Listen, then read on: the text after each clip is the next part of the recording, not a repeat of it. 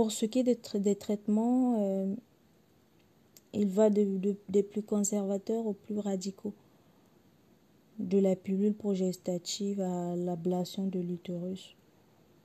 On distingue aujourd'hui les traitements non spécifiques qui se composent d'antalgiques et d'anti-inflammatoires, surtout pour lutter contre les douleurs. Il y a les traitements hormonaux qui visent à l'obtention d'une aménorrhée, c'est-à-dire l'absence des règles, en prenant des contraceptifs.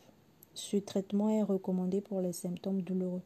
Pour moi, c'est ce qui a été fait. J'ai été mise sous pilule pour arrêter mes règles et forcément, quand mes règles sont arrêtées, j'avais plus de douleur aussi.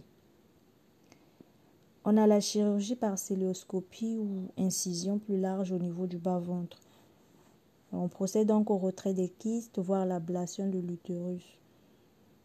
Euh, cette chirurgie est envisagée en fonction de la qualité de vie de la patiente et de ses éventuels désirs d'enfant, de l'efficacité du traitement médical et de l'intensité aussi des douleurs.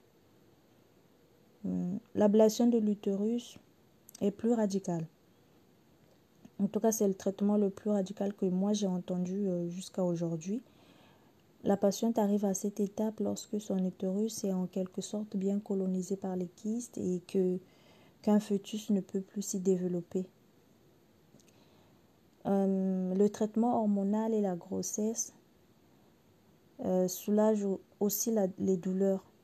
Euh, donc le traitement hormonal pendant le temps de traitement, on est soulagé. Et la grossesse aussi pareil, pendant, pendant les 9 mois de la grossesse, bah, normalement, en général, on n'a pas de règles, donc on est aussi soulagé.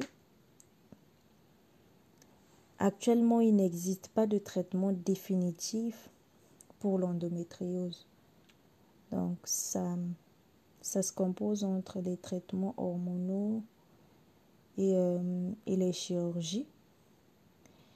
Et même l'hystérectomie ne garantit pas la disparition définitive des symptômes. En fait, lorsqu'on y a l'ablation de l'utérus, cette ablation ne garantit pas la disparition définitive des symptômes selon les études que j'ai que j'ai eu à lire, euh, on m'a fait savoir que puisque c'est l'endométriose en question peut se former de manière spontanée dans d'autres régions du corps.